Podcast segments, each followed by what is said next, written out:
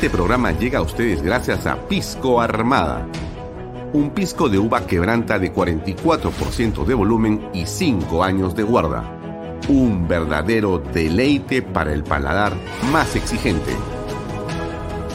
Cómprelo en bodegarras.com y recuerde, tomar bebidas alcohólicas en exceso es dañino. PBM Plus, alimento para adultos con HMB. Proteínas, vitaminas y minerales con HMB.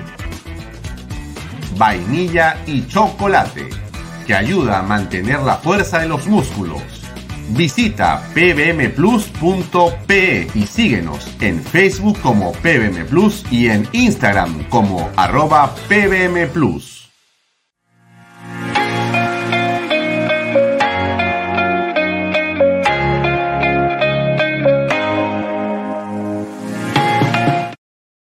Bienvenido a la familia Sarcleti. Contamos con más de 20 años construyendo momentos especiales en más de 21 establecimientos ubicados en Lima y provincias. Tenemos la variedad de carta más grande para compartir en familia, con amigos o simplemente tomarte un tiempo para ti. ¿Estás listo para vivir la experiencia Sarcleti?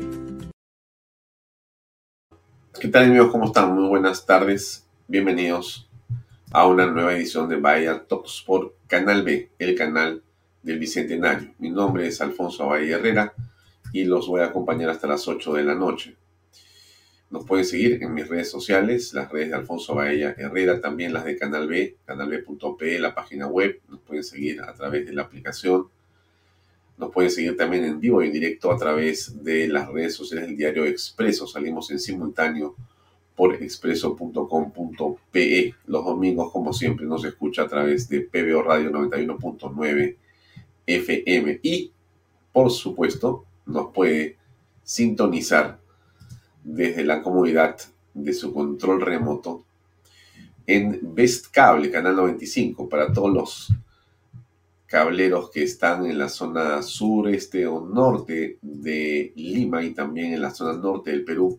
Best Cable, canal 95, ahí encuentra la programación completa de Canal B, el canal del Bicentenario. Bien, yo en realidad estoy acá, pero no estoy acá.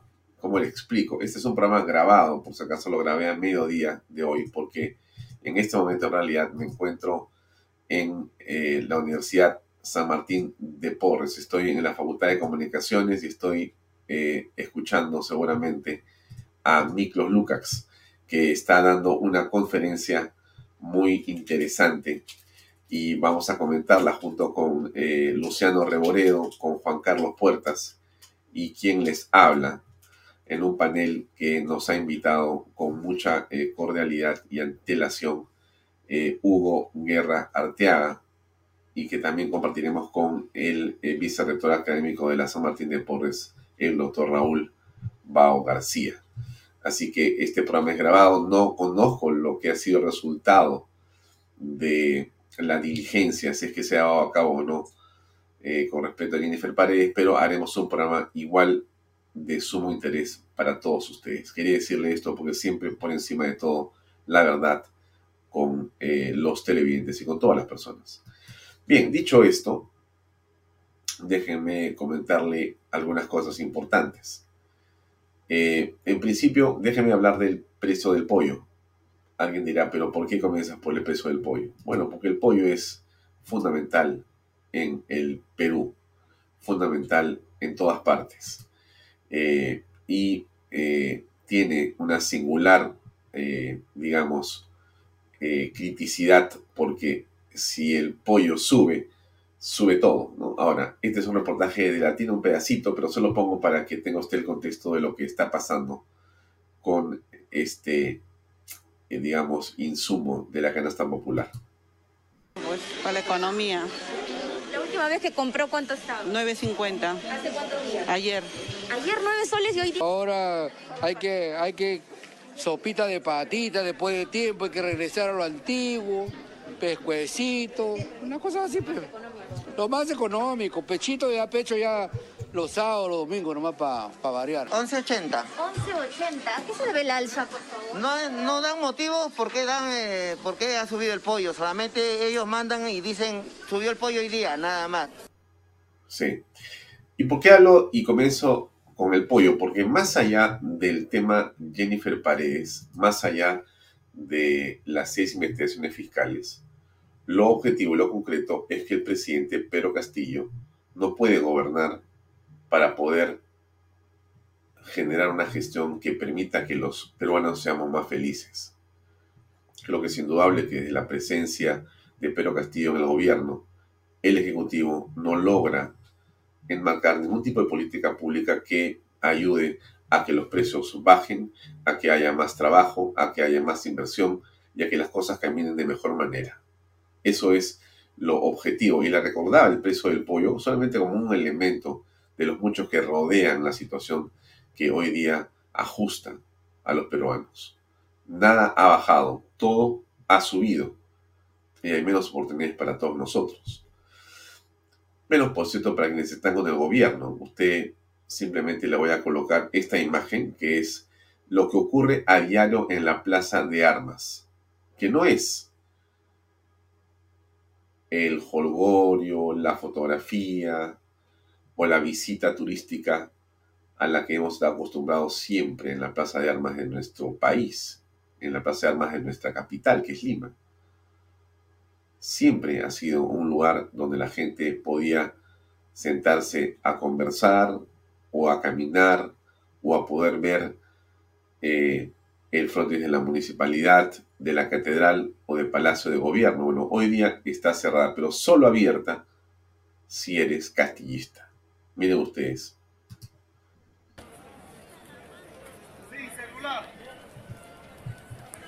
Esto ha sido hace unas horas cuando se han presentado los licenciados de las Fuerzas Armadas, del Ejército.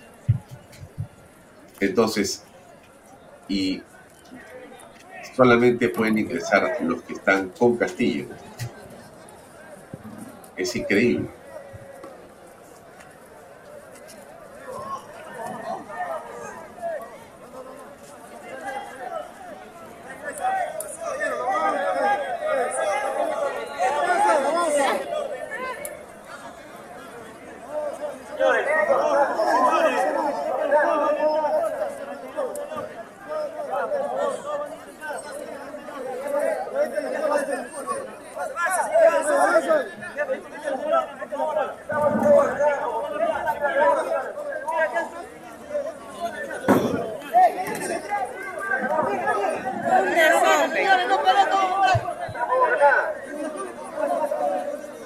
Esto es en lo que se ha convertido la Plaza de Armas de Lima, ¿no? Un lugar donde tú puedes entrar si vas a ser parte de la portátil del presidente de la República. Si tú vas a ir a aplaudir a Pedro Castillo, si tú vas a ir a sonreírle a Pedro Castillo, si tú vas a ser parte de esta farsa de Pedro Castillo por el poder y de su deseo por no ser apresado, de no ser engrilletado, y no ser tomado por la justicia, porque las investigaciones de la fiscalía están llegándole con el agua al cuello al presidente.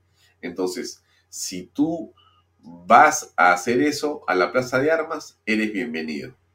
Pero mira lo que pasa cuando no eres de ese grupo, sino cuando eres un ciudadano común y corriente que por último quiere protestar frente al alza del pollo, a la inseguridad de Lima y al caos y corrupción del gobierno. Mira lo que te pasa.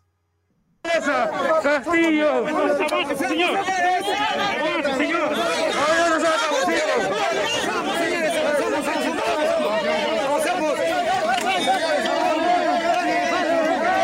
Vemos cómo Castillo agrede a todos los trabajadores. Avance, señores, avance. No se permitió una Nadie le está faltando el respeto. Avance, señores. Dime qué se siente defender a un corrupto como Castillo. Ceses colectivos, solución ahora. Ceses colectivos, solución ahora. Ceses colectivos, solución ahora. Ceses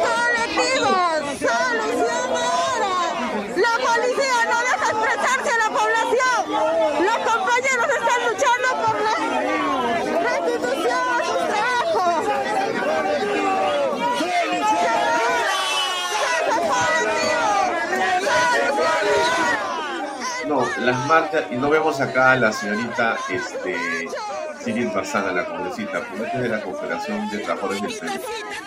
Pero no le vemos acá a Cyril Bazán, porque debe estar solamente mandándole pieza al presidente. Pero ¿a qué me refiero con esto? A que si tú eres eh, parte de el grupo de personas que va a aplaudir a Castillo, eres bienvenido. Estás ahí. No hay ningún problema. Te abren las puertas del palacio de par en par. Entras al patio principal, entras a la parte interior del palacio, el presidente te sonríe, te da la mano, te toma fotos y todo es felicidad. Si tú discrepas, sacas una pancarta, afuera. ¿No? Esto le pasó a unas señoras que querían caminar y querían protestar. Dos personas comunes y corrientes, dos mujeres. ¿Está alterando el orden público? ¿Cómo así? Si ¿Cómo no hay nadie. ¿Qué quiere Si no dejan ¿Cómo que entrar a nadie. ¿Está alterando el orden no, público? no dejan entrar a nadie. ¿Cómo ¿Hay van que a estar orden público, alterando? señora? ¿Cómo que no? Estoy grabando ¿Hay ahí que el, el el abuso de autoridad. ¿Cuál abuso de autoridad? ¿Qué no hay abuso de Mire, la señora está tratando de grabar y la sacan solamente porque está en contra de Abuso Castillo. de autoridad, claro, ¿A qué le pues, vamos a usted no autoridad? me está dejando pasar. ¿Cómo dejando Según pasar? la ¿Qué está constitución, pasando? me ¿Está están caminando? empujando. Por eso estoy ¿Empujando caminando. Usted está... Me está, mira, ahí le están empujando, ve. Porque no Ahí quiere le salir, pues. No quiere salir, avance. Porque le están empujando, pues. Porque le están empujando. Le están empujando ahí, abuso de autoridad. Acá el policía, el señor Sailer. Acá está, sí. Qué barbaridad. Señor, no me toque, No, ¿ah? no me toque, No me toque. Avance, No avance. me puede tocar. usted no me está tocando. estoy caminando. Usted. Caminando. No le estoy faltando el respeto, señor. No, sí, está faltando respeto, porque Usted no, no me acata la cosa de la orden usted. ¿Qué cosa ahí? Estoy pintado acá. caminando. Estoy pintado yo. Estoy caminando. Usted no, tú no respetas la autoridad. Es que aquí que le respete a usted Estoy como- caminando, como señor. que respete y no quiere salir. Señor, acá la plaza está cerrada. No debería estar cerrada. No ¿Sí? debe estar cerrada la plaza. Usted, usted, o sea, usted que hace un trabajo para usted. No debe estar, no debe estar, no me toque, señor. No me toque, señor. Pero no me toque, señor. Estoy caminando, estoy avanzando. Estoy avanzando. A ver, ni me toque, señora. Ni se atreva a tocarme. Ni me atreva, ni se atreva a tocarme. Abuso de autoridad. Acá estos policías que lo único que saben es amarrar el zapato. Al chotazno, sinvergüenza. Mire cómo, mire cómo sacan a una ciudadana. Abuso de autoridad. No existe la libertad de expresión. Me está agrediendo. ¿Cuál es su derecho? ¿Cuál es su derecho? Malcriado, malcriado. ¿Cuál es su derecho? Amarren el zapato al chotazno. señor, respete. Respete. Vaya a amarrarle los zapatos al chotazno. ¿Cómo cuidan a un delincuente, a un ladrón? Sin vergüenzas. No hay libertad de expresión ni de circulación. Es un abuso de autoridad. Abuso de autoridad. Contrasta, ¿no? Pero cuando tú eres y vas a ver al presidente de la República y vas a aplaudir al presidente de la República, no hay ningún problema. Te acomodan, te hacen tu cola, te protegen y la gente tiene otro estatus. O sea, aquí hay dos Perús. El Perú de Castillo, de los que aplauden a Castillo, y el Perú de los restos de- del resto de peruanos, que no aplaudimos a Castillo. Es el Perú de los que pagamos impuestos, de los que tenemos que buscar trabajo como sea, de los que tenemos que pagar las deudas como fuere, de los que estamos frente a la inclemencia de un Estado que no gobierna para los peruanos, sino solamente para la cúpula que está enriqueciéndose. Es el señor Pedro Castillo y sus huestes. Eso es todo lo que existe en la actualidad. ¿Y por qué, y por qué le comento esto? Porque es bien interesante escuchar a Dina Boluarte que ayer apareció. Ayer Dina dijo, bueno, me voy preparando porque esto de Pedro Castillo se está poniendo color hormiga. Ella decidió comenzar a hablar, pero no, por cierto, de sus problemas, sino a regalar lo que hacen mejor los políticos populistas, ¿no? Cogen el dinero del Estado y lo regalan a manos llenas. A ver, escuchemos por favor. El mérito, ha puesto ese trabajo para poder apostar desde los municipios para buscar los desarrollos de las inversiones y los servicios que el Estado debe de brindar en lugar de sus localidades. Es por eso que en esta ceremonia estamos acá para que podamos, con el presidente y las autoridades aquí presentes, hacer esta transferencia de este cheque para que ustedes puedan continuar en el desarrollo de sus comunidades, en la atención a las necesidades de los servicios públicos, en energía eléctrica, caminos rurales, en fin, en el desarrollo que cada uno de sus comunidades, de sus municipios, deba de brindar para el desarrollo de nuestra nación. Pero también ustedes son los brazos articuladores del Ejecutivo. Si no tuviésemos a los alcaldes, a los gobernadores, nosotros desde el Ejecutivo no tendríamos esa articulación a nivel nacional para poder llevar el desarrollo del Estado, sino a través de ustedes. Por ello, mi reconocimiento a cada uno de ustedes, alcaldesas, alcaldes, que sigamos trabajando junto al Ejecutivo, junto al presidente, para buscar el desarrollo de la nación, el desarrollo de nuestros pueblos, que para eso el pueblo nos ha elegido, nos ha dado su voto de confianza y seguiremos apostando en esa línea para resolver las necesidades que nuestro Perú profundo, pero también nuestra gran Lima necesita de sus autoridades. Hmm. O sea que la señora Boluarte comienza a perfilarse frente a lo que estamos viendo nosotros, que es este descalabro de Pedro Castillo y de su familia. No sé si a esta hora eh, en que usted ve el programa ya se produjo el desenlace. Si no fuera así, porque estas diligencias pueden tomar mucho más tiempo, lo que conocemos de lo que hemos escuchado hasta el mediodía es eh, tremendamente contundente. La Fiscalía ha hecho un trabajo en detalle y lo que nos ha provisto es de más evidencias, más elementos de convicción, como le llaman, pero sin duda eh, es eh, complejo, muy complejo lo que está pasando con Pedro Castillo, pero ella se está perfilando, ¿no? Digamos, este perfil que tiene la señora Boluarte, la vicepresidenta, no deja llamar la atención por una razón muy sencilla. Debería estar ella en su casa en realidad. Debería haber vuelto a la RENIEC a trabajar si que la acepta. Porque en realidad Dina Boluarte está también complicada. Complicada básicamente porque ha cometido una infracción a la ley electoral. Como usted sabe, eh, ser funcionario del sistema electoral, RENIEC o obliga a renunciar un año antes si quieres postular. Ella no ha renunciado, nunca, y ha postulado a la vicepresidencia de la República. Cosa curiosa, le dijeron que no para ser miembro del el Congreso, pero le dijeron sí para ser vicepresidenta y ahí está, donde está, donde se encuentra ella. También eh, eh, tiene un proceso por el caso dinámicos del centro. Ella era la recolectora, la que se encargaba de recibir los dineros. Es como dice la investigación fiscal.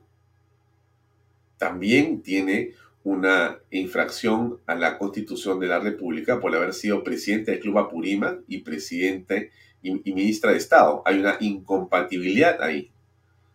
Justamente parte de esto es lo que se está viendo en la subcomisión de acusaciones constitucionales, cosa que hasta ahora no sale y se dificulta el tema. Boluarte en las últimas horas eh, se le ha una investigación en el Ministerio Público por el delito de peculado doloso en la RENIEC, para haber cometido falsedad genérica al cobrar dos meses de sueldo, haber pedido licencia, delito que cometió antes de ser vicepresidenta. Todo eso es algo que involucra a Tina Boluarte, pero que de ella no se habla. De ella no se habla, de ella no se dice nada. O sea, esto es eh, realmente inverosímil, ¿no? Que una vicepresidenta tan cuestionada, no ni siquiera políticamente, sino judicialmente y penalmente, administrativamente, esté haciendo todo lo que esta señora está haciendo 12 meses y 23 o 24 días de ministra de Estado sin ningún resultado, sin ningún resultado, pero ahí está. Y maneja presupuestos, regala millones por acá, regala millones por allá, una cartera con una ineficiencia absoluta, pero con plata. ¿No? Es la plata de la cartera del Ministerio de Inclusión Social, una cartera suculenta en millones y miles de millones de soles.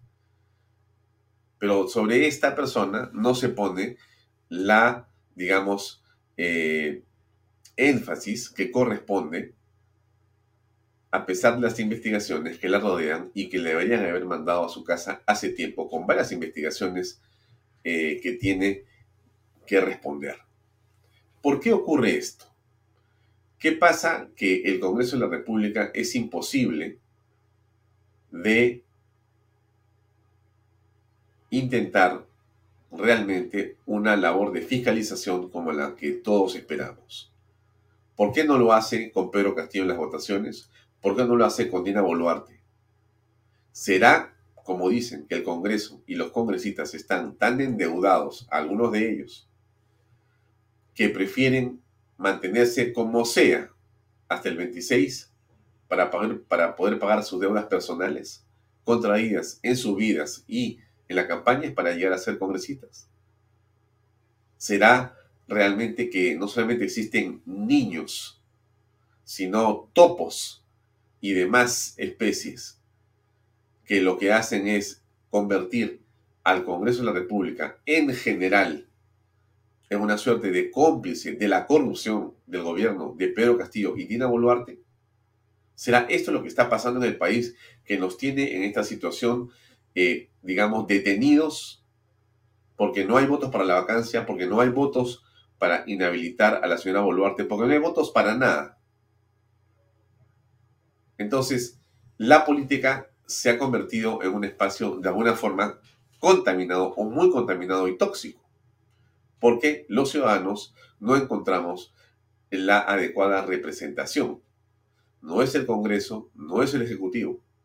La única que está haciendo una batalla importante es la Fiscalía de la Nación, con la señora Patricia Benavides, con la doctora Barreto, que están haciendo un esfuerzo enorme por tratar de empujar las cosas en la línea de la justicia, con todos los problemas que esto trae, porque a la propia eh, fiscal de la Nación la han denunciado hace unas horas en el propio Congreso de la República. Para eso se han encontrado firmas, para hacer una, una acusación constitucional y para detener y para sacarla del cargo a Patricia Benavides. ¿Por qué razón?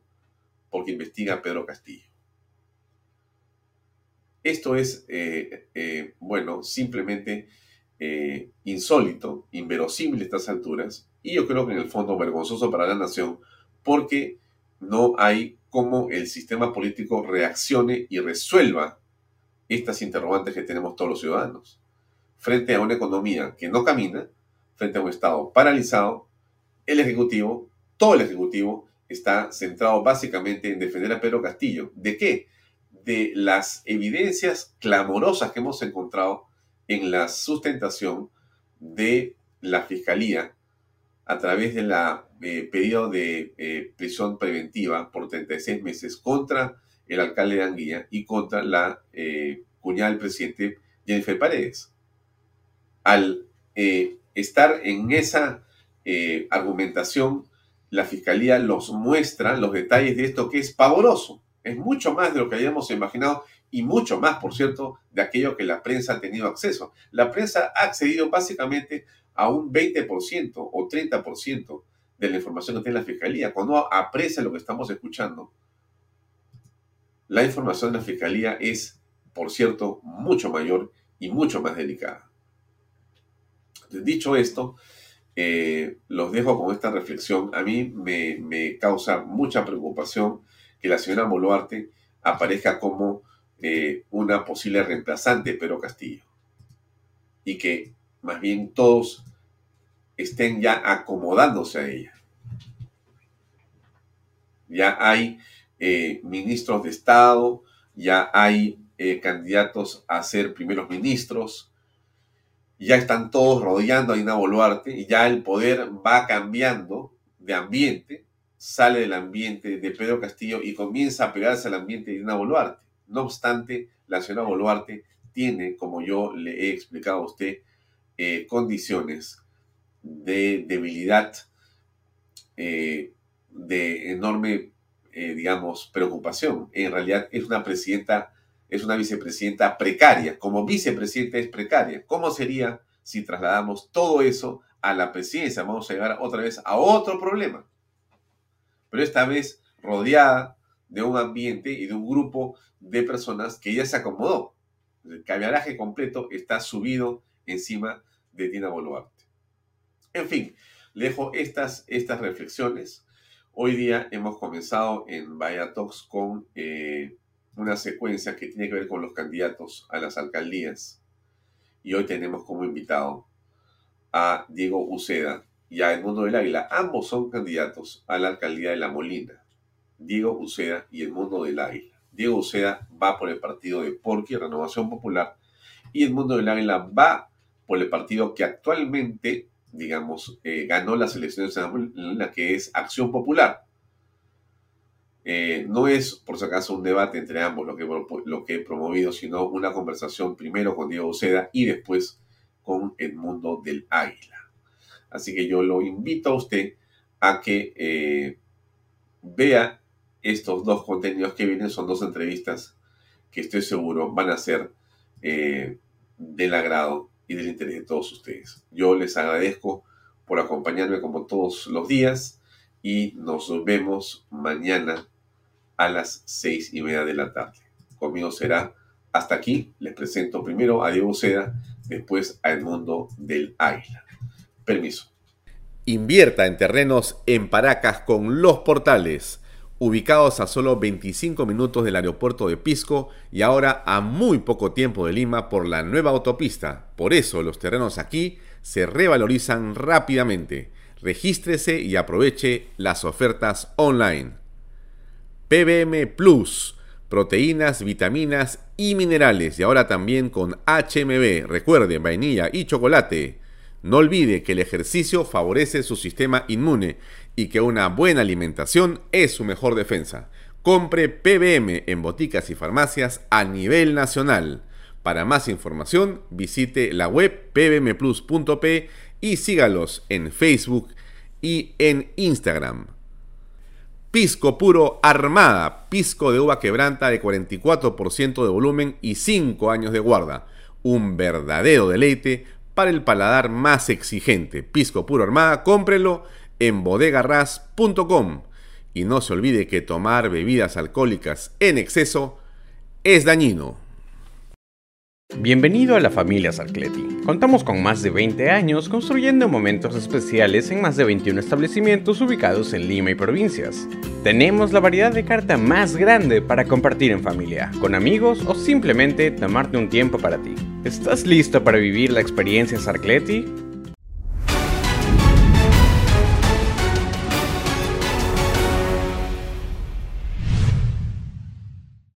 Diego, ¿cómo estás? Buenas noches. En primer lugar, ¿cómo va la campaña en La Molina? Tú estás por Renovación Popular. ¿Cómo se encuentra eh, el ambiente electoral festivo, supuestamente, o normalmente, en La Molina? Gracias, Alfonso, por la oportunidad de estar con, con tu público y en Canal B. Eh, bueno, estas son unas elecciones algo atípicas, no, no son como las anteriores, donde había muchísimo interés por parte del, distrito y de los vecinos, eh, creo que la gente anda un poco más preocupada por el aspecto general, de la política en general, de la política nacional. En lo que a nosotros respecta, estamos con una intensidad de, de, caminar por el distrito, de plantear nuestras propuestas, de estar con los vecinos, de que nos escuchen. Además de que también mi equipo es un equipo, digamos, también atípico yo lidero una, una lista de, a, la, a, alcaldía de La Molina integrada absolutamente por diferentes personalidades del distrito y de diferentes tendencias políticas. Entonces, este, somos una especie de frente, eh, unidos todos, contra la corrección, contra la corrupción y contra la, la, inefectividad.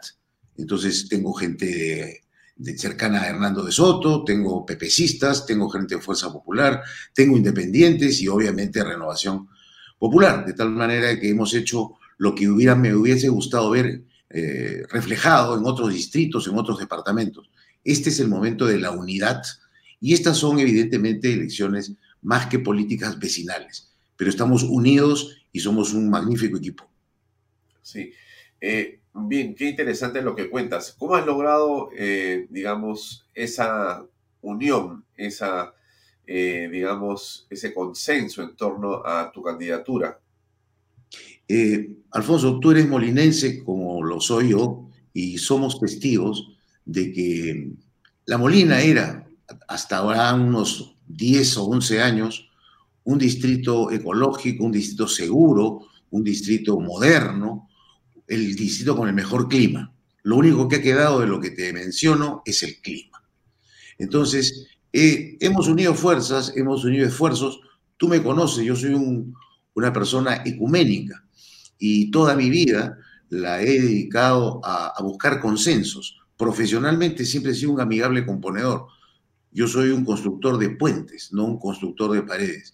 Entonces, no ha sido difícil eh, buscar consensos y es así que estamos llevando una lista con la encabeza una mujer muy allegada a Hernando de Soto, una abogada que, es catedrática en la UPC, estoy llevando a Óscar Fernández, que ha sido presidente del Instituto Peruano del Deporte, conocido pepecista del distrito, eh, estoy llevando a Cristina Balarino, que es una mujer emprendedora, empresaria, enóloga, independiente. El plan de gobierno me lo ha hecho Carlos Hamann, este, un abogado de tanto prestigio que además hizo el plan de gobierno de Fuerza Popular. Estamos llevando a un ex candidato a la alcaldía de La Molina por el Partido Aprista, Percy Palomino.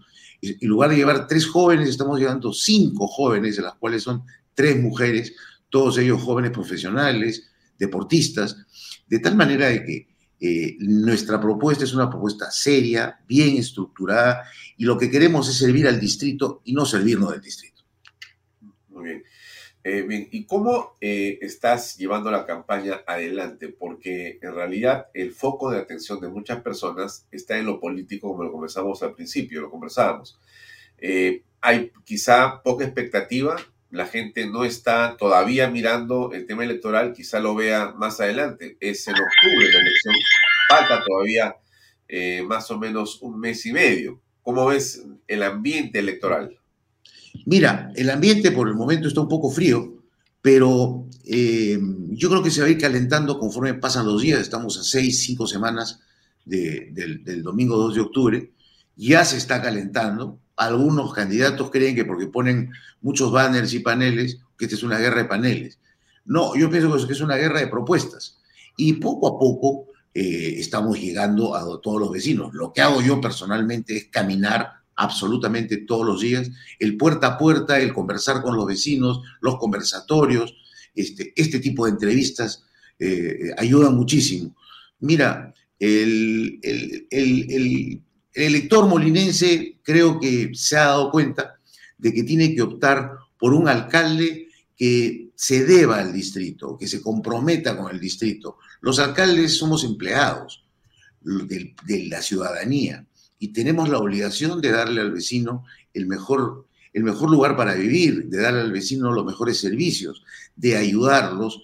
Y yo soy una persona que tiene 40 años en el sector privado y sé cómo hacerlo, sé cómo tener recursos, sé hacer reingeniería, tengo un gran equipo, voy a tener un magnífico equipo de, de técnico dentro de la municipalidad.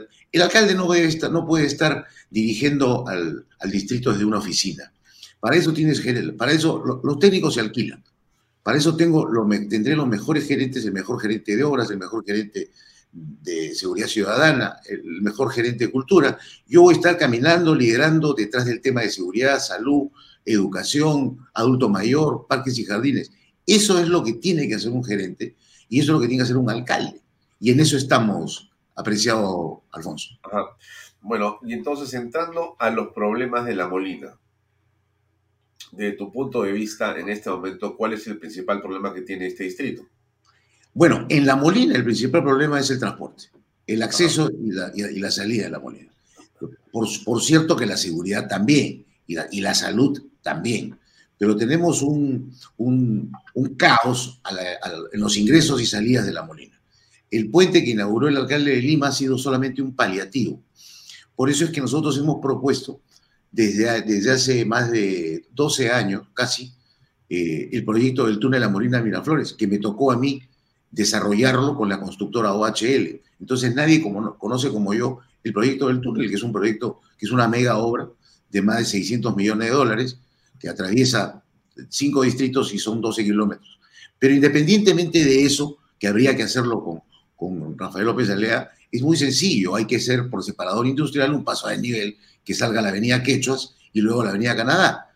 Un puente, un paso de desnivel que se hace en seis o siete meses, por supuesto con las penalidades del caso para que los consultoras no se demoren, y el, liderazgo del alcalde. El tema, eh, eh, ya en el mundo entero no existen calles de doble vía. Sin embargo, aquí siguen las calles de doble vía, no hay un reordenamiento de tránsito adecuado, las los semáforos están desprogramados, es un caos. En cuanto a la salud, nosotros vamos a traer a los hospitales de la solidaridad, que han tenido un inmenso... antes de hablar de los hospitales, un ratito, para el tema del transporte. Sí. Alguien me escribía cuando entrevistaba al alcalde de La Molina. Dicho sea de paso, ¿qué te parece la gestión del actual alcalde?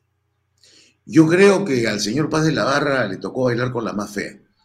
Eh, ser alcalde y que te agarre una pandemia a dos años es realmente patético. Entonces, ¿qué te, puedo decir? Pero más allá de eso, el, justamente pues este, con las aguas complicadas, con el mar bravo, se conoce la experiencia del capitán, del timonel. ¿Cómo lo has visto en esta pandemia justamente al alcalde actual? Creo que no se debió pelear, creo que hizo mal en pelearse con el alcalde de Lima. Los alcaldes distritales tienen que llevarse bien con el alcalde provincial. Es fundamental que vayan de la mano. Además, se le hubiera pedido. pero tú estás criticando la obra de Muñoz. No, no, no. Lo que quiero, lo que quiero decirte es que si yo me pusiese en los zapatos de Álvaro Paz de la, de la Barra, yo hubiera solicitado raudamente que me den los permisos para yo parchar las pistas principales que las hace Lima y no, y no, la, y no la Molina hubiese dedicado más tiempo a mi distrito que a, presidir la Asociación de Municipalidades del Perú, el AMPE. ¿Cuáles pistas, por ejemplo, se hacen a través de Lima y no de La Molina? Las pistas, las avenidas principales, por ejemplo, la avenida La Molina, la avenida Raúl Ferrero, la avenida Constructores, la avenida Flora Tristán, esas son competencias de la, del alcalde de Lima Metropolitana. Es absurdo, ¿no? Es totalmente absurdo, pero lo que no saben los alcaldes es que si tú tienes una relación directa con Lima Provincias, Tú le solicitas al alcalde provincial y le dices, por favor, te estoy pidiendo oficialmente que me des la opción de yo parchar mis pistas. Eso no lo ha hecho nadie. Lo que pasa es que no revisan la ley de municipalidades. Claro. Alguien me decía que hay demasiado rompemuelles en la molina. ¿Tú, tú crees eso? Sí, yo creo que sí. Yo creo que hay algunas organizaciones donde algunos vecinos embarados se dedican a promover los rompemuelles. Hay un lo, que pasa es que no, no, hay, no hay orden. Mira, Alfonso, en la, Molina tenía hasta el año 2011 una pequeña planta de parchado de pistas. Eso lo vamos a reactivar y compramos dos camioncitos y, implementamos el sistema de cero huecos en la Molina. Eso es sencillo, pero eso lo sabemos hacer los privados, los empresarios, que tenemos una visión totalmente diferente del distrito. Yo no soy, querido Alfonso, ni un exalcalde desempleado que quiere volver a ser alcalde, ni soy un ex empleado municipal que pretende ser alcalde. Soy un vecino empresario con 40 años de trayectoria que conozco a las empresas y que vamos a hacer que las empresas hagan alianzas público-privadas con la municipalidad y que los empresarios se pongan de picha también conmigo. Esa es la verdad. Me parece, me parece que ahí eh, percibo unos dardos que estás disparando contra Zurek, por ejemplo. No los percibes, no son dardos, son misiles. La verdad, pero, la pero Zurek, ha hecho una mala administración desde tu punto de vista. Ahora es alcalde. No sé por qué, por qué partido va a ser este candidato o es candidato. Bueno, no sé, la verdad, por qué partido es, porque yo veo su cara nada más. Pero yo creo que ha sido un pésimo alcalde. Ah, pésimo alcalde. No, no, no, pésimo, pésimo alcalde. Yo me mudé a La Molina cuando, cuando él iba a ser alcalde, justamente pensando que había seguridad, modernidad, ecología y, solamente ha quedado el clima. Este, fíjate, las encuestas, el 65% de la gente no lo quiere. Entonces, ¿cómo va a decir lo bueno vuelve? Pues de ninguna manera. Pero una pregunta, ¿él va primero según algunos sondeos y tú vas segundo? ¿O, qué está pasando? ¿O, no es así? No, yo creo que es la fotografía del momento, pero claro, si has sido ocho años alcalde, todo el mundo te conoce Yo no soy alcalde de La Molina. Yo estoy comenzando con una carrera este, al sillón municipal y la gente recién me está conociendo, estoy escuchando mis propuestas, se está dando cuenta en el camino quién es quién. Y yo estoy, y, y- y he subido 11.5 puntos en un mes. Mientras yo tengo un 5% de rechazo, el otro señor tiene 65. Entonces vamos a ver quién gana. Por eso suceda lo que suceda, lo bueno viene con usted. Está bueno el eslogan. Bueno, entonces, el transporte, tienes ahí algunas, algunas propuestas. Eh, ¿Qué va a pasar con el caso, por ejemplo, de la, de la salud en La Molina? ¿Cómo piensas afrontar ese tema? Delicado, ¿no? Delicadísimo porque no hay atención primaria. Pero bueno, ¿cómo es posible que quiera volver un alcalde si La Molina no tiene ambulancia, Alfonso? ¿Tú puedes creer que La Molina no tiene ambulancia? Es una vergüenza. El domingo pasado estuve almorzando en un restaurante de La Molina, se atragantó una señora y ¿sabes qué ambulancia vino? La ambulancia de Santa Anita. A mí me dio vergüenza ajena. Pero se salvó.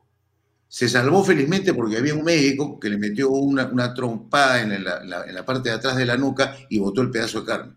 Pero llegó la ambulancia de Santa Anita, cosa que a mí me dio vergüenza ajena. Yo no entiendo con qué autoridad moral pretenden volver dos personajes si no han comprado una ambulancia. La Molina con las rentas que percibe. ¿Cuáles son? Pero tú hablas de dos personajes, yo había identificado a uno. ¿Quién es el otro? El otro, Edén. Edén que cree que la Molina va a ser un Edén. Ya. pero, pero ha sido alcalde. No, ha sido gerente municipal Ah, ok. ¿De esta actual administración o de otra? de esta actual administración. Edén, pues Edén Martínez, hermano, que cree que está en un Edén. La verdad que no lo conozco, discúlpame. Yo, Yo conocía a Zurek, te conozco a ti. eh, hay por ahí un par más que conozco, creo que está Luis Iberico. Sí. Me parece que, que hay otros más, pero no, no conocía al señor eh, al que tú me haces referencia. Sí, Está bueno. el mundo del águila, por supuesto. Claro, claro, amigo. Lo que pasa es que el señor Edén Martínez, que ha sido este, gerente, tampoco ha comprado la ambulancia. Entonces, ¿con qué autoridad quieren hacer? A mí me dan risa mis adversarios porque dicen, vamos a hacer un polideportivo, voy a hacer clínicas municipales. La pregunta es, voy, voy, voy a hacer, prometer hasta meter. Y una vez metido, olvidar lo prometido. ¿Cómo? La- lo que importa es el cómo. ¿Cómo lo van a hacer? Yo te puedo decir lo, lo que vamos a hacer en salud. Vamos a traer no uno, sino cuatro hospitales de la solidaridad, pero con mayor tecnología. Ese concepto de la alianza pública-privada ha funcionado muy bien. Y con Rafael López Alea en Lima y José de la Molina, vamos a traer no uno, sino cuatro hospitales de la, de la, de la solidaridad. Ese concepto, Esta, esta idea es de Lucho Castañeda. Sí. Yo fui regidor de Lima Metropolitana y, y fui, yo, yo observé de cerca la, Con Lucho la- Castañeda. con Lucho Castañeda y la verdad es que me pareció fenomenal y la gente lo extraña. A cada lugar que voy, a Viñas, a, a Pinos, a Matazango, a Musa, a Santa Patricia, a Portada del Sol, a Capilla, todos quieren su hospital de la, de la- solidaridad. Y eso es un sistema que funciona en, perfectamente, lo copió Chile, lo, lo copió Colombia y tuvo un éxito tremendo. Así que con Rafael... Ahora, ¿por qué no se ha hecho eso? Bueno, yo creo que no se ha hecho por desidia y, y también pues en la gestión de Zurich, Zurich se peleó con Castañeda y desactivó los hospitales de la solidaridad. Y no Ah, ya había en la Molina. Habían, por supuesto, habían dos.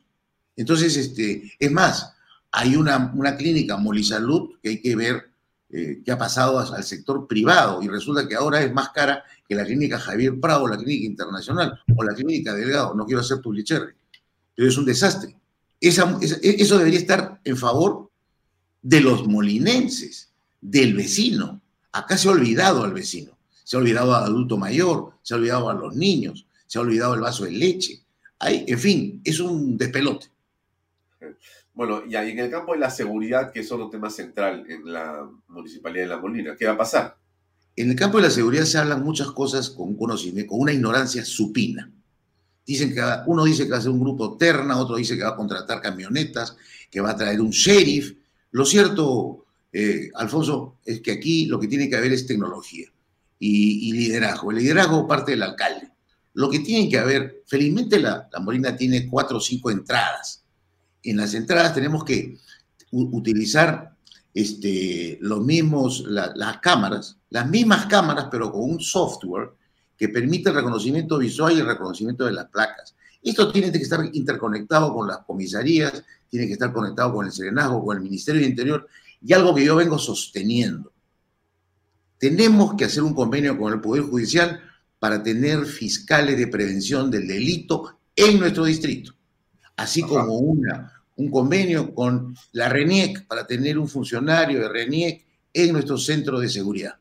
Si tú tienes esa, ese, ese, esa, ese grupo conformado por policía, sereno, fiscal y, y RENIEC, y el apoyo de los vecinos, más las cámaras, más los drones y más la interconexión, se prende el botón de alarma, chapas al chollo y lo metes preso y se acabó el asunto. Eso es liderazgo, eso es tecnología. No es compra de motos, no es compra de, de, camionetas o más alquiler de camionetas. No, no es este, eh, plante la araña. Por favor, esto se hace en cualquier parte del mundo. Nadie ha leído, por ejemplo, que el gobierno de Corea del Sur está solicitándole a los peruanos que nos quieren dar, apoyar en tecnología y en ciudades modernas. A mí me da risa porque nosotros, ah, y esto lo hemos conversado contigo y tú lo sabes perfectamente, hablamos de Smart City hace más de 7, 8 años. Hablamos de ciudades inteligentes hace casi una década. Y ahora vienen a poner recién hace un mes paneles con Smart City, porque se los ha pasado el exalcalde de la Molina de Miraflores, que ya no va a ser candidato. Me da risa. Mira, Alfonso, este, por favor, a palabras necias, oídos sordos. Nosotros vamos a hacer las cosas bien, vamos a ejecutar, vamos a traer la tecnología, porque sabemos cómo hacemos. Nosotros tenemos un pasado, un pasado profesional. Hemos hecho, hemos hecho gestión pública y privada. Bien. Ahora, ¿cómo se va a luchar contra la corrupción? Porque de todas maneras existen, eh, digamos, espacios, existen eh, preocupaciones de la población después de lo que se ha visto y lo que se está viendo en este momento en el país. Eh, ¿Cómo va a ser esa, digamos, estrategia de tu parte para preservar un municipio sin corrupción? Muy sencillo, un gobierno digital y transparente. Y eso es lo más sencillo del mundo. No es floro, no es palabreo. Lo que yo voy a hacer es un gobierno transparente yo tengo que hacer adjudicaciones directas para hacer una obra, yo voy a transparentar cuánto costó, qué contratista lo hizo, con cuánto se gastó el cemento, y eso va a ser en todo, en las adquisiciones, eh, eh, todo va a ser transparente. Y voy a hacer lo que alguna vez este, nuestro admirado expresidente Fernando Belaunte dijo, no hay democracia sin cabildos abiertos. Yo te decía que voy a ser un gerente que converse con la gente que esté en la calle. A mí me salen hemorroides, hermano, y estoy sentado en un sillón. Yo voy a estar detrás de todo, de la salud, de la transparencia, de la seguridad. No puede estar sentado en una oficina sin hacer nada y delegando. Yo delego los mejores gerentes, los mejores equipos. Lo que vamos a hacer es un gobierno digital y transparente, donde todo sea transparentado, nada debajo de la mesa. Y lo último que vamos a, la, otra noticia que yo te quería dar por intermedio de tu programa. Nosotros vamos a tener cámaras y audios en todas las oficinas de atención al público y en todas las oficinas de la municipalidad. Así que no van a haber secretitos ni cosas debajo de la mesa. Con Uceda se acabaron esas cositas que, que son cosas del Orinoco que tú no sabes ni yo tampoco. Ahora, para cerrar esta entrevista, ¿cómo va a ser tu relación con Lima? Porque lo ideal va a ser que gane Rafael López Alea, que es de tu partido, Renovación Popular. Pero ¿qué pasa si eso no sucede? ¿Qué pasa, Diego, si el que gana más bien es eh, Urresti, por ejemplo? ¿Cómo te llevas con Daniel? Mira, en ese supuesto negado, porque yo eh, estoy seguro que va a ganar Rafael, y yo tengo una, una relación con Rafael López Alea más que fraternal, más de 40 años. Somos íntimos amigos y hemos trabajado juntos. Eh, yo voy a, voy a comenzar por donde empecé. Yo soy un hombre que tiende puentes, no construye paredes.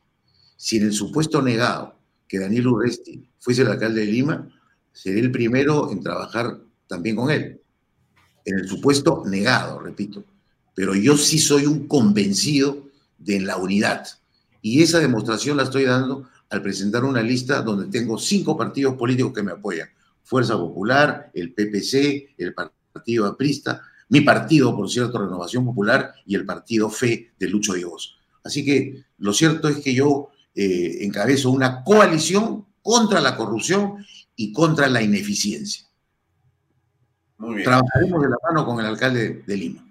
Muy bien, Diego. Te deseo mucho éxito en tu campaña. Adelante, entonces. Estamos Gracias en contacto. Alfonso, por la oportunidad y por tu intermedio, mi saludo fraterno a todos los vecinos. Y este 2 de octubre, marquen las dos R's y suceda lo que suceda, voten por UCEDA. Gracias.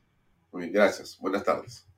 Invierta en terrenos en Paracas con Los Portales, ubicados a solo 25 minutos del aeropuerto de Pisco y ahora a muy poco tiempo de Lima por la nueva autopista. Por eso los terrenos aquí se revalorizan rápidamente. Regístrese y aproveche las ofertas online. PBM Plus, proteínas, vitaminas y minerales y ahora también con HMB, recuerde, vainilla y chocolate. No olvide que el ejercicio favorece su sistema inmune y que una buena alimentación es su mejor defensa. Compre PBM en boticas y farmacias a nivel nacional.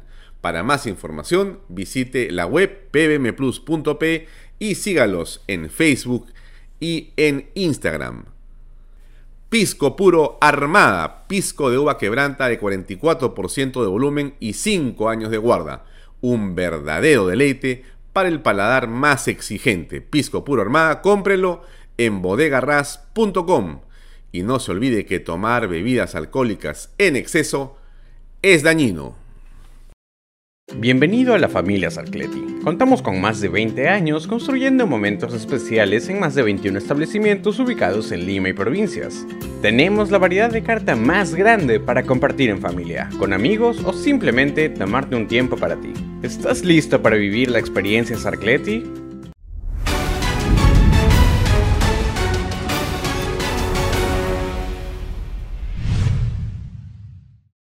Bien, amigos, seguimos en esta conversación con candidatos a la alcaldía. Estamos ahora con Edmundo del Águila, candidato de Acción Popular a la alcaldía de La Molina. Ahora, resulta, Edmundo, ¿cómo estás? Buenas noches. Eh, ¿Qué tal, Alfonso? Buenas noches.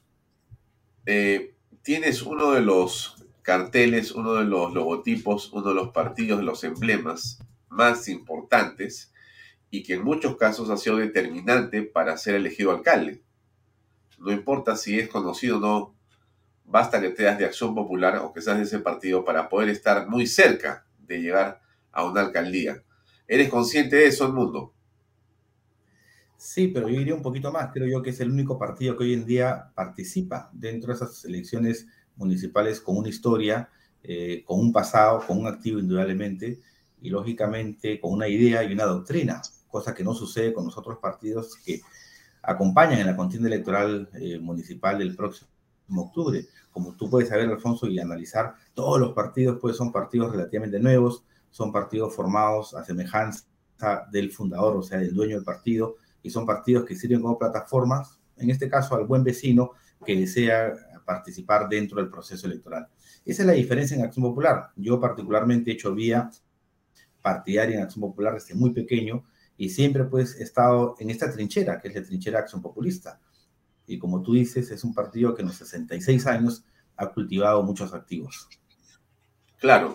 Entonces, en realidad, en el fondo, más allá de todo, en tú puedes terminar siendo, aunque en la encuesta de repente de los últimos días no te ponga cerca, puedes terminar siendo alcalde de La Molina, en, verdad, en verdad, o sea, fuera de que si es que hay que ser exalcalde o hay que tener una publicidad mayor, en realidad al final de cuentas puede pesar la lampa y terminar catapultándote a ti y poniéndote como alcalde de La Molina. Eso es algo cierto. Sí, el presidente de la UNDE decía 24 horas en política es mucho, es bastante. Y lo que queremos es eso, un poco asociar al vecino eh, mi candidatura con el símbolo, en lo que hemos podido avanzar indudablemente con las limitaciones que hay presupuestales. A veces una, una elección distrital se convierte en una elección de mayor dimensión que una elección, por decirte, este, congresal, pero es así, ya las reglas están dadas, las reglas de las prácticas están dadas y hay que acomodarse a ellas. Lo que tratamos de hacer es llegar a los vecinos, acercar la propuesta, eh, hacer una aclaración que representamos la línea correcta del acción populismo, la línea velabundista del acción populismo y que lo que queremos es ponernos a disposición del distrito. Y como bien dices tú, Alfonso, ¿no? Eh, de acá a los 40 días que faltan para la elección de 2 de octubre, muchas cosas pueden pasar. La, la, mención tuya a la línea correcta me abre la interrogante de justamente el debate interno que tiene en la actualidad de Acción Popular. Eh, tú eres hijo de un dirigente eh, fundador del partido político, Acción Popular, que actualmente entiendo que es eh, secretario general, pero que hay una justamente discrepancia en torno al tema. No sabría si llamarlo así, pero en todo caso tú, cuando dices estoy cerca de este, la línea correcta. ¿Cuál es la línea correcta en Acción Popular en la actualidad? Bueno, la, la línea belaundista, la línea que nos dejó Fernando Belaunde, de ser un partido, eh, primero, respetando su historia, segundo, siguiendo su ejemplo, y tres, practicándolo, cosa que es muy importante. Los dos primeros tú los puedes conceptualizar, pero el tercero probablemente es el más complicado, que es seguir el ejemplo en la práctica de Fernando Belaunde. Lo que hoy en día vemos en la política, en una bancada que a mí me da mucha pena, viendo cómo algunos congresistas, lógicamente hay honrosas excepciones, no se ponen a disposición de los ideales acción populistas, sino, sino se ponen a disposición del el gobierno de turno, o sea, de los ideales del presidente del gobierno de turno, lo cual es inaudito porque nunca ha sucedido, ¿no? Entonces, eso, todo eso lo que hace es tratar de, o trata de mancillar o mermar la imagen que el buen logo, que el buen nombre del partido lo tienen. Pero fíjese, eh, Alfonso, somos un partido de 66 años, somos un partido que indudablemente hemos tenido buenos momentos y algunos malos ratos momentos, ¿no? Pero por encima de esas malas actuaciones de cinco o seis congresistas está el tema institucional, está el tema partidario. Y creo yo que eso sobrepasa y va más allá de esta mala actuación de estos cinco señores. Ahora, ¿cómo ves tú el ambiente electoral? La gente está preocupada quizá por otros temas. ¿Tú cómo aprecias eso en relación a justamente la campaña? ¿Ya sientes que hay fervor municipal o eso va a ocurrir? Estamos a un mes y medio nada más. No, de repente hay más fervor en los distritos que, por llamarlo en la provincial, en la metropolitana. ¿Por qué? Porque tenemos eh, una agenda mayor, que es la agenda nacional. Hoy en día eh, tenemos grandes problemas, creo yo, en las esferas del Congreso, en las esferas del gobierno central, que lo que hacen es que la población vuelque los reflectores hacia esos dos sectores. Tenemos imputados, cada día aparecen imputados nuevos y del entorno del mismo presidente. Entonces, todo hace pues que la ciudadanía preste atención a esos temas y descuide un poco el tema municipal, que no deja de ser importante. Creo yo que eh, los cuatro años que vienen son años muy relevantes para el desarrollo de los distritos, provincias y regiones a nivel nacional. Bien. Ahora, hablando de La Molina, ¿cuántos eh, habitantes tiene y cuántos electores tiene La Molina? 150 mil aproximadamente, ¿no? de los cuales más o menos el, entre el 60 y 70% son, este, son electores. Eh, es un distrito que ha crecido mucho y ha cambiado el concepto del, distrito de La Molina. Antiguamente La Molina era un distrito final, es decir, Lima en su zona este, por llamarlo así, casi acababa en La Molina. Eh, Cieneguía era un distrito muy pequeño, Pachacamac, lo que es ahora la zona de Manchay, no existía. Entonces La Molina, a ver el crecimiento propio del distrito y a su vez el crecimiento de distritos vecinos como Cieneguía y Pachacamac, la zona de Manchay, entonces indudablemente que comparten responsabilidades y problemas también. Y uno de ellos es el tránsito. En Manchay viven casi 100.000 mil personas. Claro, muchos ellas hoy en día se transportan en, en, servicio público, pero más adelante y debido al espíritu aspiracional del, del peruano, estoy seguro que van a hacerlo en movilidad privada. Entonces, la Molina ahí, eh, el problema no es ahora, el problema va a ser después. El problema va a ser después. Entonces hay que prever todo eso, hay que preparar a la Molina a convertirla en un distrito de paso. ¿Cuáles son los problemas para ti más importantes que tiene hoy la Molina? Mira, está el tema de la seguridad, de la inseguridad, que es un tema creo transversal a todos los distritos. Está el tema de transporte que te acabo de explicar, eh, que es un problema también transversal a muchos distritos, pero particularmente debido a la historia que tiene la Molina y a la característica que tiene la Molina. Yo soy un molinense desde que llegué a vivir a Lima, no es el tema de la residencialidad, ¿no? De ser un distrito residencial. Eh, lamentablemente eh, se está perdiendo este concepto de ser un distrito residencial y nos estamos volcando, ¿no? A ser un distrito totalmente opuesto. Y lo cuarto, ser un distrito verde. La Molina siempre ha sido un distrito verde. Eh, no te olvides que acá pues habían haciendas como la hacienda Melgarejo que llegaba inclusive hasta Ate Vitarte, que lo que hacía era aportaba ser parte del pulmón de Lima que hoy en día tanto lo necesita. Entonces queremos recuperar esos conceptos, esa historia de la Molina, indudablemente acomodada a tiempos nuevos, ¿no? Y para poder hacer que el vecino de hoy en día pueda tener la misma satisfacción que tenía los vecinos de años atrás. Ahora, bien, entonces, hablando un poco del transporte, que es un problema también grave, ¿cómo lo piensas afrontar? Hay temas que tienen que ver con la entrada a la molina, la salida a la molina, tienes que ver con el transporte propiamente dicho, los huecos en la molina que no se resuelven y son históricos, tiene que ver con una serie de vías que están muy mal diseñadas. En realidad, uno quiere irse a Cieneguilla y en realidad es una cuestión, sinceramente, eh, eh, fuera de lo racional, la manera como está hecha la salida de la Molina hacia Cieneguilla, totalmente desordenado y caótico. Eh, ¿Qué piensas hacer al respecto?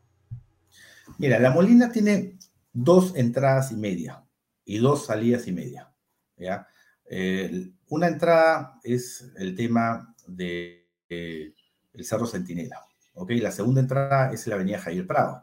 Y la otra mitad de entrada es la avenida Separadora Industrial, porque la comparte con AT Entonces, ¿cuál es la solución acá? Hay un proyecto ya de obras por impuesto que está desarrollado por una entidad privada que no le va a costar nada al distrito. Lo único que tiene que aportar el distrito es la buena voluntad y predisposición de llevar adelante este proyecto. Este, este proyecto, ¿en qué consiste? No? En unir la Molina y Surco eh, saliendo por Surco, por la Casa Odría, el Fondo Odría, y eso pues te lleva a desembocar en la Panamericana Sur, y lógicamente tienes una amplitud para poder desplazarte hacia el lado derecho Javier Prado o hacia el lado izquierdo la Avenida Benavides y todo lo que queda del sur. Ese es un proyecto que lo único que merece es la atención y la voluntad de los alcaldes de La Molina y el alcalde de, de Surco. Lógicamente, con horas por impuestos, con el el fondo de impuestos, digamos, del gobierno central, porque ambos distritos no cuentan con ese fondo, se viabiliza este proyecto. Es un proyecto aproximadamente de 500 millones de soles, pero que no le va a costar nada ni a la Municipalidad de La Molina,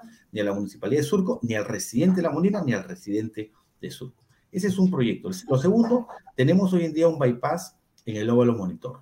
Este bypass lo que ha hecho, efectivamente, ha aliviado en algo el tránsito, pero también lo que ha hecho es ha trasladado un poco el, el tráfico a la avenida Los Frutales y a la avenida La Molina. Y me voy a detener acá en la avenida La Molina porque es un tema importante. La avenida La Molina cruza la avenida Javier Prado. Pero una vez que la Javier Prado cruza a la avenida La Molina, lo que tenemos ahí son las vías alternas de la avenida Javier Prado. Nunca se construyó la vía principal. Y por eso hay tremendo espacio para construir la vía principal. Entonces, lo que se debe hacer es construir la vía principal de la Avenida La Molina hasta el óvalo del Monumental y más allá de todo lo que queda la Javier Prado. Entonces, con eso le damos mayor fluidez ¿no? a todos aquellos vecinos y carros particulares que principalmente transitan por el tema, por el tema de la Avenida Javier Prado. La tercera o la mitad entrada es el tema de la separadora industrial. La separadora industrial lamentablemente, lamentablemente comete ¿no? lo que nunca debería suceder en temas de tránsito, es decir, se genera una T, la vía de evitamiento, que en su época se construyó para ser vía de evitamiento, que hoy en día ya no es porque está adentro de la ciudad, no hace una T con la avenida separadora industrial. ¿Qué es lo que se debe hacer ahí? Se debe, es lo que tú dices, vías mal diseñadas. Se debe dar la continuidad a la avenida separadora industrial para que pues esta pueda desembocar o en la avenida Los Quechos o en la avenida San Luis. Entonces con eso le damos fluidez a todos aquellos distritos que vienen básicamente Santanita, eh, Chaclacayo, Atevitarte y Chosica, y todos los carros que vienen de la carretera central. Y el tema puntual que tú me dices, hemos tenido la oportunidad de una vez encontrarnos ahí por Cineguía, ¿no? y lógicamente después de pasar muchas penurias llegar ¿no? al destino. Eh, referente a la parte de la Molina, porque la parte de Cineguía creo yo que la solución es conocida, es ampliar lamentablemente esa vía o ese pequeño serpentín, no, no de dos carriles, sino trasladarlo a cuatro. A Dios gracias hay el espacio necesario. Pero en el tema puntual de La Molina, tenemos una avenida La Molina que tiene dos, cuatro, seis, ocho carriles, que lamentablemente, increíble, desde que yo vivo en La Molina, o sea, hace 40 años, sigue de la misma forma. Entonces, nadie se ha tomado, nadie se ha tomado absolutamente ilógico, es, ilógico. mira, mira, Alfonso, ahí puede generar no vías para tener un transporte público seguro, vías indudablemente para los carros particulares y ciclovías. O sea, todos los agentes de la, de la, o todos los, los, agentes de la movilidad pueden estar incluidos dentro de ese espacio. Pero lamentablemente no lo hacen, lo han dejado así. Y como tú dices, cada día hay más huecos en esa avenida. Dentro de las calles inter, interdistritales, la Molina, al lado del depósito municipal que está ubicado en Musa, antiguamente tenía una planta, dos plantas de asfalto. Entonces yo quiero volver a esas plantas de asfalto para generar el proyecto o el plan hueco cero. Hueco cero. Y es muy sencillo. Dentro de, las, dentro de las calles de injerencia distrital, generar hueco cero. Lamentablemente las calles de injerencia distrital y algunas metropolitanas y algunas nacionales ¿no? están con los huecos años tras años y nadie se toma la molestia. Parece que ya nos hubiéramos acostumbrado a algo que no es normal y eso es peligroso. Ya, ahora, eh, hay una gran cantidad de huecos, hay una gran cantidad de rompemuelles, pero hablemos de los huecos primero. Eh, a ver, San Isidro en la actualidad es un municipio que ha logrado eh, esto que parecía imposible para mí, porque lo he visto décadas, que se asfalte la avenida Aramburú, por ejemplo. La Aramburú era una locura, es impresionante, una calle tan importante no tenía cómo ser resuelto. Finalmente se logró el asfaltado de la avenida Aramburú y he visto un montón de lugares donde se han tapado huecos y, eso me parece que ha pasado en otros distritos también. En la Molina todavía no ha pasado eso, pero te pregunto a ti, eh, bueno, Surco, por ejemplo, donde yo vivo, los huecos son históricos. O sea, tú tienes en realidad que tener una memoria y lo podrías guardar en, el, en, el, en, la, en la aplicación, en, en, Google o en algún en WhatsApp, el hueco que te vas a meter para que no te metas en el hueco. Pero no se arreglan los huecos. Entonces, en la Molina, vivimos en la Molina, yo soy molinero por lo menos este, desde el año 70 y, eh, 78 me mudé a la Molina, mi padre hizo la casa en el 78, ya hace, hace bastante tiempo. Sí. Eh, bueno, no sabía, mira. ¿Cómo piensas hacer? No, como te dije, el tema de los huecos, voy a hablar del tema de los huecos y luego el tema de los rompemuelles. El claro. tema de los huecos es habilitar esa planta de asfalto que queda al lado del depósito municipal. Entonces ahí hay, habían dos plantas de asfalto, hay, hay, que recuperar, hay que potenciar o adquirir esas dos plantas de asfalto para tener el proyecto Hueco Cero, primero en las vías, en las vías de carácter distrital y luego firmando convenios para no superponer competencias no en las vías de carácter metropolitano. Es un plan que yo tengo, la misma percepción que tienes tú, y eso se debe a la antigüedad de la residencia, que la tengo igual yo, no lo compartimos. Y en el tema de los rompemuelles, mira Alfonso, para mí los rompemuelles es señal, es señal de no considerar los valores. La Molina está lleno de rompemuelles, lleno de rompemuelles. Yo voy a crear lo que se llama las vías civilizadas. ¿Qué significa eso? Que, un, por ejemplo, en la avenida La Fontana, en casi un kilómetro tenemos cinco rompemuelles. Es una cosa bárbara. Cinco rompemuelles. Entonces, ¿pero por qué? Indudablemente que el rompemuelle hoy en día es un mecanismo de protección. ¿A qué? A la vida misma. Pero si nosotros trabajamos en paralelo, inculcar valores conjuntamente con los adultos mayores y imponer en buenos términos, por si acaso, el tema de la tecnología, como lo hacen otros espacios. Si el molinense o cualquier vecino de Lima entra al Callao, ¿qué es lo que hace automáticamente? Uf, reduce la velocidad. Sí. ¿No? ¿Por qué? Porque hay una cámara que te está filmando y que si tú excedes esos límites, ¿no? Te llega una papeleta te llega la infracción que tienes que pagarla y cuando la gente le toca en el bolsillo recién reacciona. Entonces hay que trabajar en paralelo. Estas vías civilizadas que le iremos trabajando a pocos en zonas importantes, haremos precisamente ambos trabajos. El de retirar los rompemuelles, colocar tecnología, pero sobre todo generar el tema de valores. Saber que la señalética está para respetarla. Cuando te ponen un límite de velocidad que ya es conocido en calles de 30 kilómetros y en la otra de 50 kilómetros, ese puede ser el límite máximo. Cuando hay un pare, tienes que parar y dar la preferencia al otro carro que viene. Entonces, esas cosas se tienen que trabajar, pero se tienen que trabajar, creo yo, utilizando hoy en día las herramientas que te da la tecnología, pero sobre todo, ¿no? Fomentando los valores, que es muy importante. Ya. Ahora, eh, hay otros aspectos como, por ejemplo, la salud en la Molina, porque de hecho hay una población eh, creciente que está en las zonas periféricas de la Molina pero es necesario tener eh, algún servicio de salud municipal. Eso hubo en algún momento, recuerdo, hace años, pero no lo he visto brillar en las últimas, digamos, en, en los últimos tiempos aquí. ¿Cómo piensas asumir esto? ¿Qué piensas hacer al respecto? Ya mira, en la Molina hay cinco postas. Tú sabes muy bien que la salud en el país está fragmentada. Por un lado está la administración de MINSA, el Ministerio de Salud, por otro lado está la, administración de salud y en algunos lugares la administración municipal, en otros la provincial y en provincias las regionales. O sea, para que vean cuántos agentes no conductores de la salud tenemos. Tenemos regional, provincial, distrital, e salud y MINSA, cinco agentes. O sea, en, una, en un departamento, en una región distinta a Lima, tenemos cinco agentes que se encargan de administrar la salud. Bueno, la, Malina, la Molina no está excluido de eso. Tenemos cinco postas, las cuales difieren la administración de esas cinco. Pero ¿qué es lo que queremos? Firmando convenio tanto con el MINSA como con el Salud. ¿Para qué? Si están dentro de la jurisdicción de la Molina el alcalde, tiene que ser el responsable de esas postas. Sin quitar facultades, sino trabajando en forma coordinada, uniformizar esas postas. ¿Para qué? Para crear una base de salud primaria que permita hacer lo que hoy en día lamentablemente se hace y no se debería hacer. Uno cuando tiene una dolencia no acude a una posta, cuando debería ser el primer centro donde uno acude, porque es un centro de atención primaria. ¿A dónde va? Al hospital o a la clínica, el que tiene recursos. Entonces, ¿qué es lo que hace con el hospital o con la clínica? Lo congestiona. Y eso no debería ser porque la salud, al igual que todo en la vida, tiene escalones y filtros. Entonces, nosotros queremos potenciar ese tema de, las, de esas cinco postas, esas cinco postas.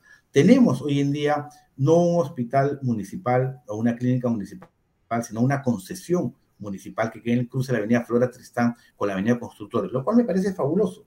Pero ¿qué es lo que sucede? Esos señores tienen un ticket que es de 35 soles, pero no discrimina, económicamente hablando, no hablo en términos sociales o raciales, no discrimina los precios para los residentes del distrito. Entonces, ¿por qué el, el molinense con su DNI no, no podría pagar menos que cualquier otro vecino de otro distrito? Entonces, Debería. mi propuesta es esa. Mi- debería. Mi propuesta es, primero, potenciar esas cinco postas, luego firmar un convenio con el centro este de salud para que los servicios que las postas no brindas, como análisis o radiografías distintas, puedan hacérselas allá a un precio menor. Y la Molina tiene un gran privilegio, este, estimado Alfonso. Tiene algo que otros distritos no tienen. Tiene un hospital, que es el Hospital Alcántara. Entonces, el Hospital Alcántara ya es un nivel más avanzado. Entonces, si nosotros eh, potenciamos, fomentamos y fortalecemos estas cinco postas médicas, hacemos un convenio con este hospital que no es municipal, pero que es de carácter semi-privado, y luego con el hospital mismo, la Alcántara, creo yo que estaríamos cerrando el círculo de una, de una, este, de una política de salud totalmente segura. Y a eso yo quiero adicionar dos cositas, dos ambulancias para el distrito. He tenido la oportunidad de vivir en carne propia, ¿no? Como en Musa, un amigo que se cayó del segundo piso y estuvo una hora en el piso, porque lamentablemente los bomberos no llegaban, ¿no? Y no había una ambulancia que pueda movilizarlo a una posta o al hospital Alcántara. A Dios gracias, en esta oportunidad no pasó mayores, pero la desgracia siempre está a la vuelta de la esquina y hay que evitar eso. Ahora bien, para ir avanzando en esta entrevista hacia algunos temas eh, finales, ¿cómo ves tú la relación entre el municipio, el municipio y el municipio de Lima, gobierno distrital con el gobierno de la metrópoli? Eh, ¿Qué piensas que va a ocurrir? No hay candidato de Acción Popular para Lima. Eh, en todo caso, aparecen adelante el señor Urresti, el señor López Aliaga y el señor Forsyth. ¿Cómo ves eso? Mira, primero que cuando Belaunde insta, instaura las elecciones municipales, el 28 de julio del 63, ¿no? él en su famoso discurso en el Congreso y con esta frase bíblica, los últimos serán los primeros, él lo que busca es precisamente hacer lo que nadie había hecho. Primero, que sean los residentes, los vecinos, el pueblo quien elija sus autoridades. Y lo segundo, ¿no? él le dio a, a las elecciones municipales un carácter vecinal, es decir, que sea el mejor vecino el que pueda representar a, a su distrito, en este caso su distrito. ¿no? En tal sentido, yo creo que la coordinación tiene que ser fluida. Una vez que llegue el alcalde metropolitano o llega y llegue el alcalde distrital, la coordinación tiene que ser fluida, porque los problemas del distrito también son problemas de la metrópoli. ¿no? Y algunos problemas de la metrópoli, como las vías metropolitanas también son problemas del distrito. Entonces, hay una conveniencia mutua. Creo yo que el hecho de que esté en un partido eh, distrital un alcalde y en el metropolitano otro no debería ser excluyente para una coordinación, sino por el contrario, debería ser, creo yo, eh, un enlace mucho más fuerte que permita sacar adelante finalmente Lima, que es lo que todos queremos. Eh, ¿Por quién votarías tú para Lima? Difícil pregunta. La verdad no, no lo tengo mapeado todavía. Eh, pero bueno, vamos a ver qué, qué, se espera. Yo soy un hombre de partido, eh, siempre lo he sido. primero esperaré a ver qué es lo que dice el partido, que seguro no se va a manifestar y vamos a ver qué, qué, es lo que sucede en los últimos días, pero particularmente sí te puedo decir ¿no? Eh, que somos un partido de centro, eh, que nunca ha estado cercano, así algunos quieran, ¿no? a ideologías o a prácticas extremas, eso jamás ha, ha existido en Acción Popular, y siempre la cordura, la mesura, los buenos actos y modales políticas ha sido el ejemplo que nos dejó Fernando Belaúnde. Entonces, dentro de ese marco, se tendrá que escoger al mejor representante que hoy en día pueda tener Lima. Muy bien, Mundo, estamos en contacto para una nueva entrevista en las siguientes semanas antes de que acabe esta elección. Te deseo mucho éxito. Hablamos. Te agradecería. Un fuerte abrazo, Alfonso. Gracias. Adiós. Bien, amigos, era el mundo del Ávila. Con esto cerramos el bloque de elecciones municipales en Bahía Talks y nos despedimos con ustedes hasta mañana a las seis y media en otra edición de nuestro programa por Canal B, el canal del Bicentenario. Así que nos encontramos mañana a las seis y media en punto. Gracias por seguirnos. Muy buenas noches. Este programa llega a ustedes gracias a Pisco Armada. Un pisco de uva quebranta de 44% de volumen y 5 años de guarda. Un verdadero deleite para el paladar más exigente. Cómprelo en bodegarras.com y recuerde, tomar bebidas alcohólicas en exceso es dañino. PBM Plus, alimento para adultos con HMB. Proteínas, vitaminas y minerales con HMB. Vainilla y chocolate, que ayuda a mantener la fuerza de los músculos. Visita pbmplus.pe y síguenos en Facebook como pbmplus y en Instagram como arroba pbmplus.